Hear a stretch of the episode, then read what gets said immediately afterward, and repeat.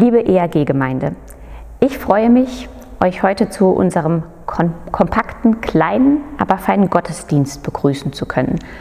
Geplant war für diesen 9. Mai eigentlich der zweite ERG und Tour im CVM Lutherbau. Daraus geworden ist einer, ein weiterer ERG on Air. Anders, aber nicht weniger wertvoll. Pfarrer Enno Knospe, Margit Grünhaupt und ich, mein Name ist Michaela Duchek, wollen euch einladen, an diesem Sonntag gemeinsam mit uns und dem Beter des Psalms 104 über die Schöpfung und den Gott, der sie geschaffen hat, zu staunen. Und auch diesen Gottesdienst feiern wir in der Gewissheit der Gegenwart Gottes, des Vaters, des Sohnes und des Heiligen Geistes. Unser gemeinsames Gebet zu Beginn dieses Gottesdienstes ist jetzt der Psalm 104. Lob der Schöpfung. Lobe den Herrn, meine Seele. Herr, mein Gott, du bist sehr herrlich. Du bist schön und prächtig geschmückt. Licht ist dein Kleid, das du anhast. Du breitest den Himmel aus wie einen Teppich. Du baust deine Gemächer über den Wassern. Du fährst auf den Wolken wie auf einem Wagen und kommst daher auf den Fittichen des Windes, der du machst Winde zu deinen Booten und Feuerflammen zu deinen Dienern, der du das Erdreich gegründet hast auf festen Boden, dass es bleibt immer und ewiglich. Mit Fluten decktest du es wie mit einem Kleide und die Wasser standen über den Bergen. Aber vor deinem Schelten flohen sie, vor deinem Donner fuhren sie dahin. Die Berge stiegen hoch empor und die Täler senkten sich herunter zum Ort, den du ihnen gegründet hast. Du hast eine Grenze gesetzt, darüber kommen sie nicht und dürfen nicht wieder das Erdreich bedecken. Du lässest Wasser in den Tälern quellen, dass sie zwischen den Bergen dahinfließen, dass alle Tiere des Feldes trinken und das Wild seinen Durst lösche.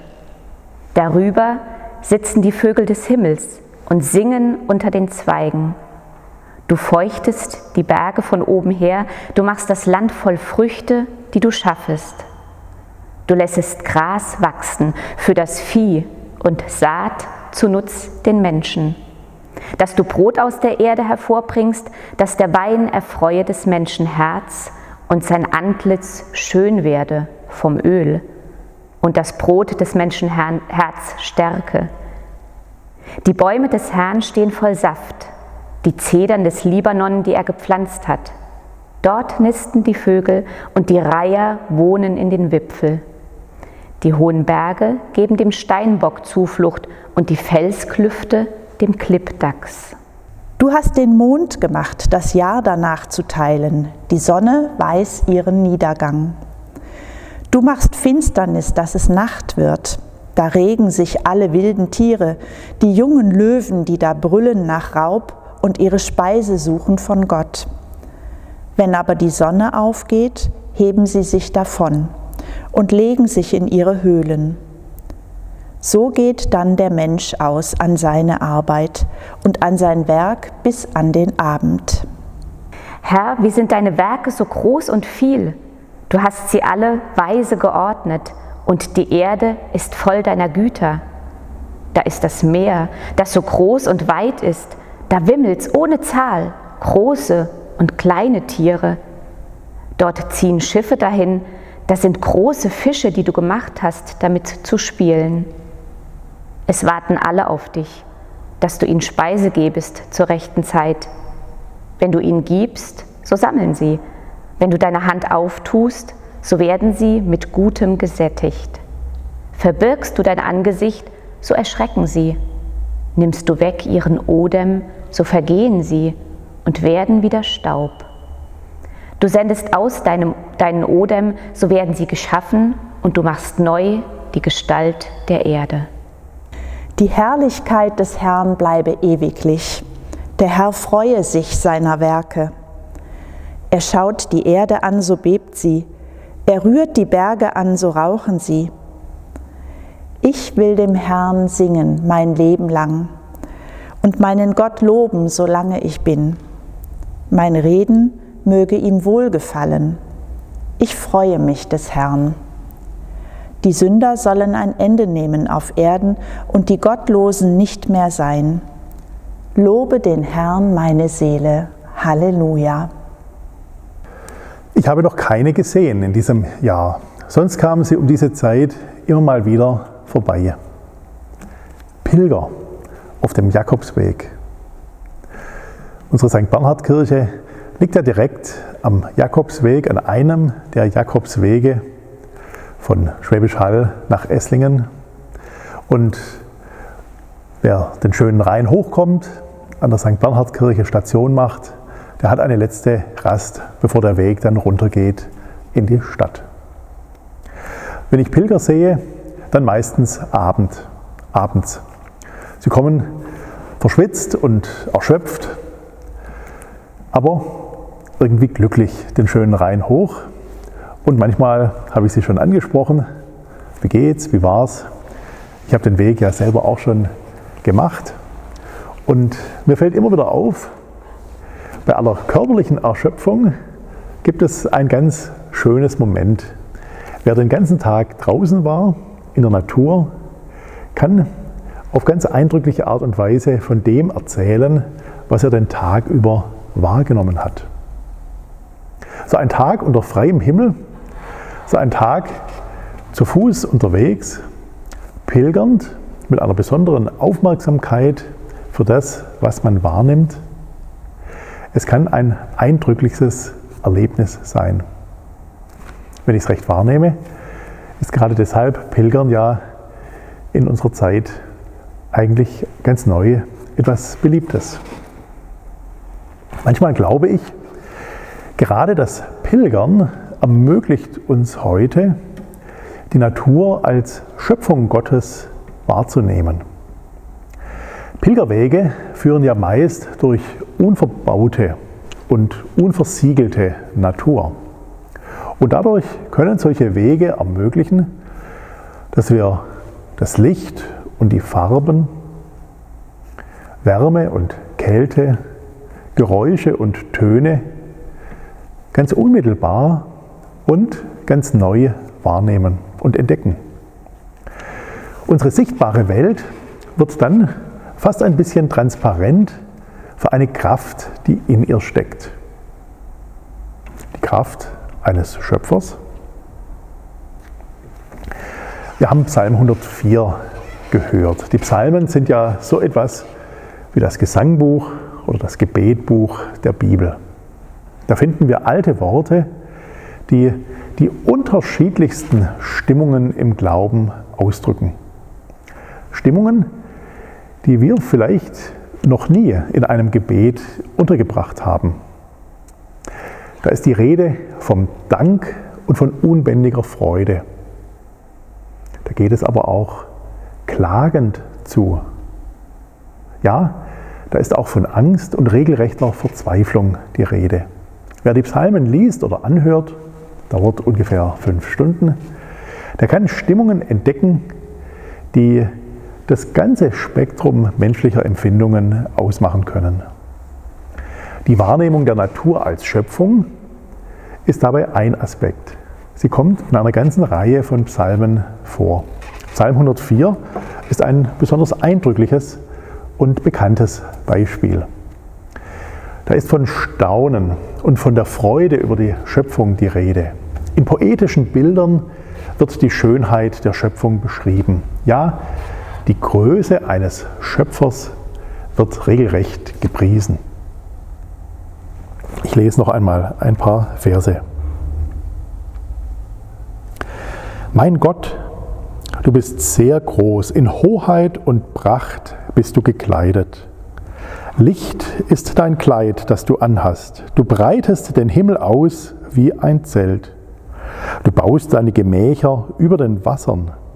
Du fährst auf den Wolken wie auf einem Wagen. Du kommst daher auf den Fittichen des Windes.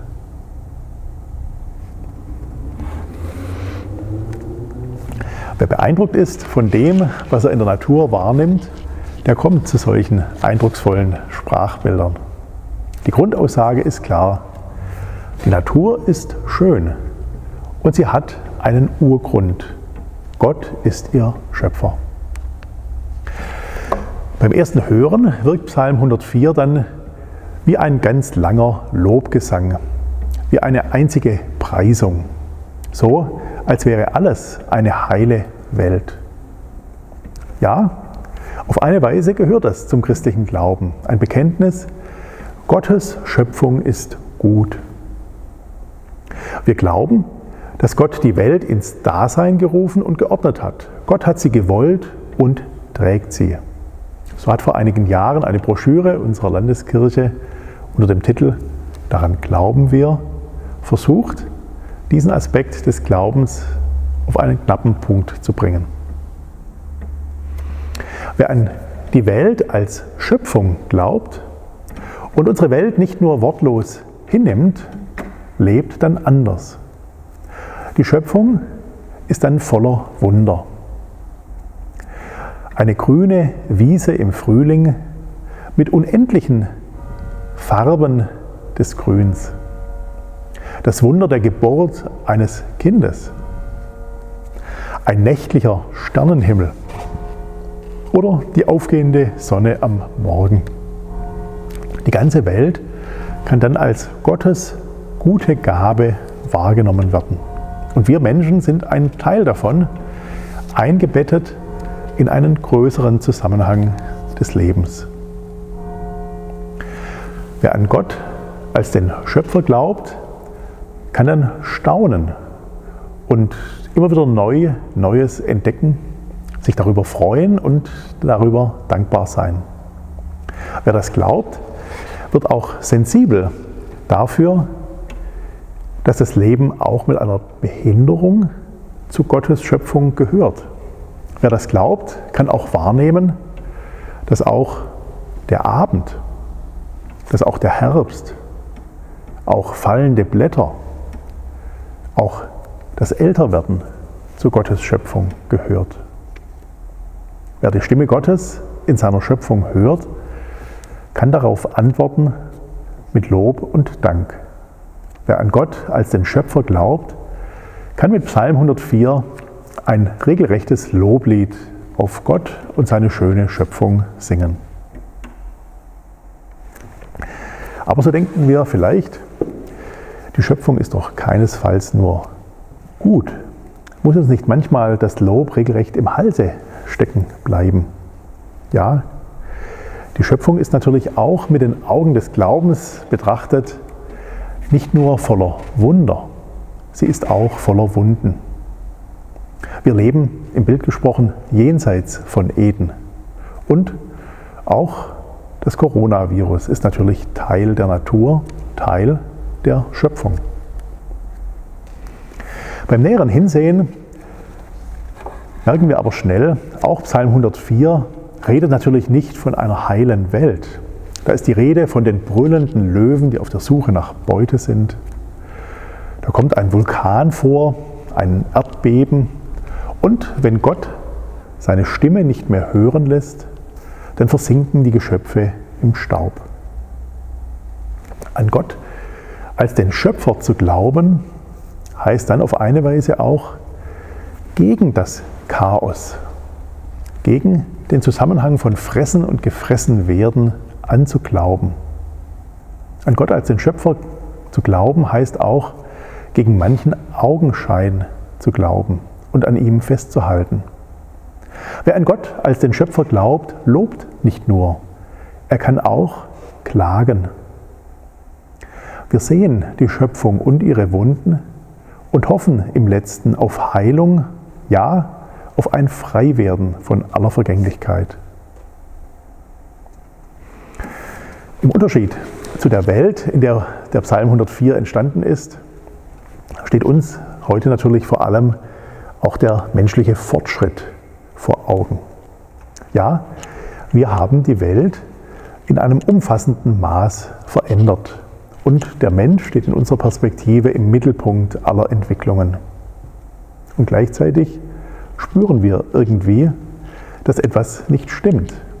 Ja, wir sehen uns ganz neu vor der Aufgabe, die dadurch entstandenen Probleme und Verirrungen auch zu begrenzen.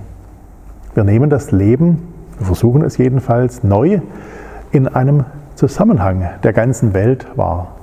Menschliches Leben als Teil der Schöpfung. Es ist dann nicht nur einfach Naturromantik und folgt auch nicht einfach der Losung zurück zur Natur. Aber es geht darum, die Welt als Lebensorganismus wahrzunehmen, mit vielfältigen Lebensbezügen. Ja, es geht darum, die Schöpfung als den Ort zu erkennen, an dem Gott sich offenbaren will.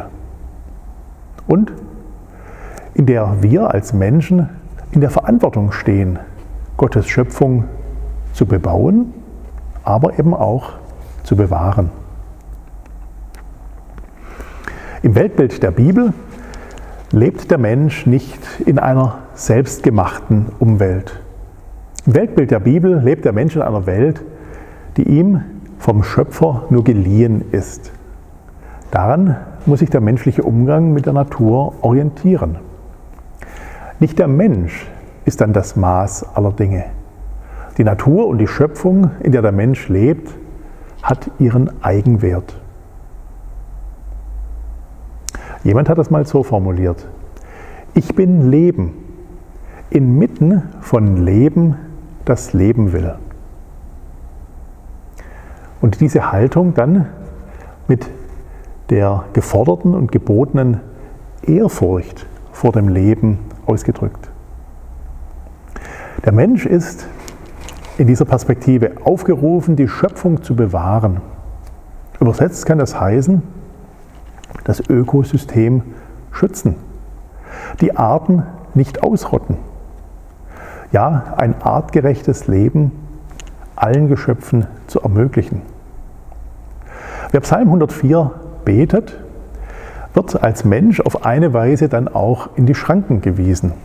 Denn wer einstimmt in das Schöpfungslob von Psalm 104, wird sensibel für den Eigenwert der Natur. Er sieht sich als Person hineingestellt mitten in eine Welt der Mitgeschöpfe. Gott schenkt uns seinen Geist und seinen Atem dann auch, damit wir einen langen Atem behalten, um unseren Teil dazu beizutragen, seine Schöpfung zu bebauen und zu bewahren. Und im letzten hoffen wir dann, dass Gott selbst seine Erde erneuert, ihr Antlitz neu macht. Auch über das Leiden hinweg und auch durch den Tod hindurch. So wie wir es auch an Ostern gefeiert haben mit der Auferstehung Jesu Christi. Gott schenkt neu Leben gegen allen Augenschein.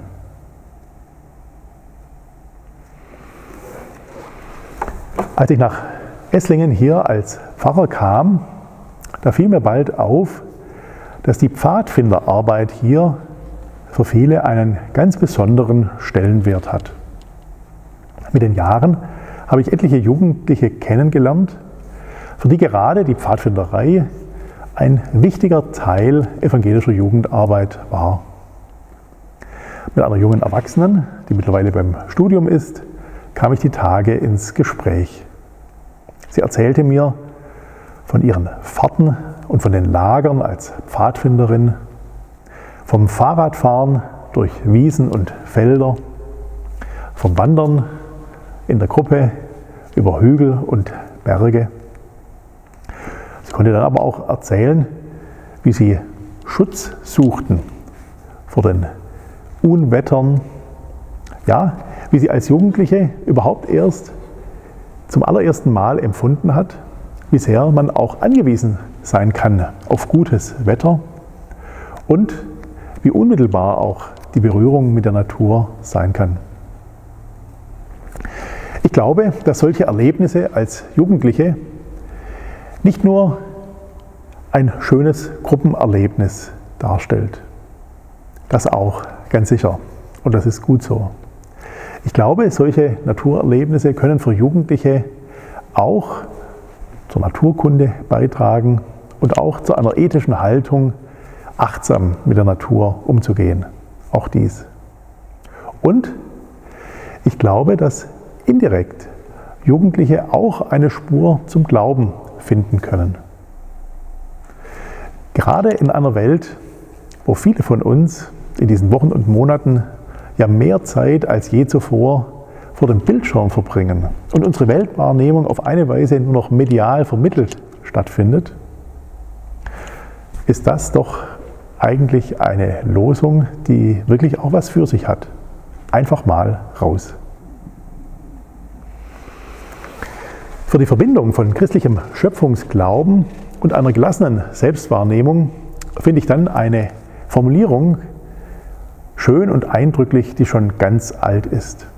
Martin Luther schreibt im kleinen Katechismus, ich glaube, dass mich Gott geschaffen hat, mit allen Geschöpfen, mir Leib und Seele, Augen, Ohren und alle Glieder Vernunft und alle Sinne gegeben hat und noch erhält. Und das alles aus lauter väterlicher, göttlicher Güte und Barmherzigkeit. Wer bist du Gott? So fragen wir in dieser Predigtreihe. Ich glaube, wer in Gott einen liebevollen Schöpfer seines eigenen kleinen Lebens erkennen kann, der weiß, worauf es im Leben wirklich ankommt sein Leben als Gabe und Aufgabe annehmen. Oder mit Kurt Marti formuliert, ich wurde nicht gefragt, als ich geboren wurde. Und die mich gebar, wurde auch nicht gefragt, als sie geboren wurde. Niemand wurde gefragt, außer dem einen. Und der sagte, ja, Allmächtiger Gott, wir danken dir dafür, dass du als Schöpfer diese Welt nicht nur wunderbar geschaffen hast, sondern sie noch immer in Händen hältst, dass du an ihr festhältst, sie im Blick hast und dich ihrer erbarmst. Und so bitten wir dich, schenke uns deinen Blick auf die Fülle des Lebens, dass wir sie auch in unserem Leben entdecken. Schenke uns deinen Blick auf die Verwobenheit und die Schönheit der Schöpfung, dass wir respektvoll, respektvoll und sorgsam mit dir umgehen. Schenke uns deinen Blick für die Wunden in der Schöpfung. Gib uns die Kraft, das Leiden deiner Geschöpfe in den Blick zu nehmen und es auszuhalten. Die Kraft, darüber nicht zu resignieren, sondern der Verzweiflung die Hoffnung auf Erlösung entgegenzusetzen. Herr Jesus, in der kommenden Woche werden bei uns ein neues Landesparlament und eine neue Regierung eingesetzt. Und die anstehenden Herausforderungen sind gewaltig. Deshalb bitten wir dich für alle, die in unserem Land politische Verantwortung tragen, um Mut, um Kraft, um Weisheit, um Augenmaß und Wahrhaftigkeit. Amen. Zum Abschluss unseres kompakten kleinen Gottesdienstes möchte ich euch noch gerne Ermutigung und Gottes Segen zusprechen für die kommenden Tage mit einigen Versen aus dem Buch der Offenbarung. Und ich sah einen neuen Himmel und eine neue Erde. Und der Engel zeigte mir einen Strom lebendigen Wassers, klar wie Kristall, der ausgeht von dem Thron Gottes und des Lammes. Mitten auf dem Platz und auf beiden Seiten des Stromes Bäume des Lebens. Die tragen zwölfmal Früchte. Jeden Monat können sie geerntet werden und die Blätter der Bäume bringen den Völkern Heilung. Der Geist Gottes und die Braut rufen, komm. Und wer diesen Ruf hört, soll ebenfalls sagen, komm. Wer Durst hat, der komme. Wer will, der trinke vom Wasser des Lebens. Er bekommt es umsonst. Die Gnade des Herrn Jesus sei mit uns allen. Amen.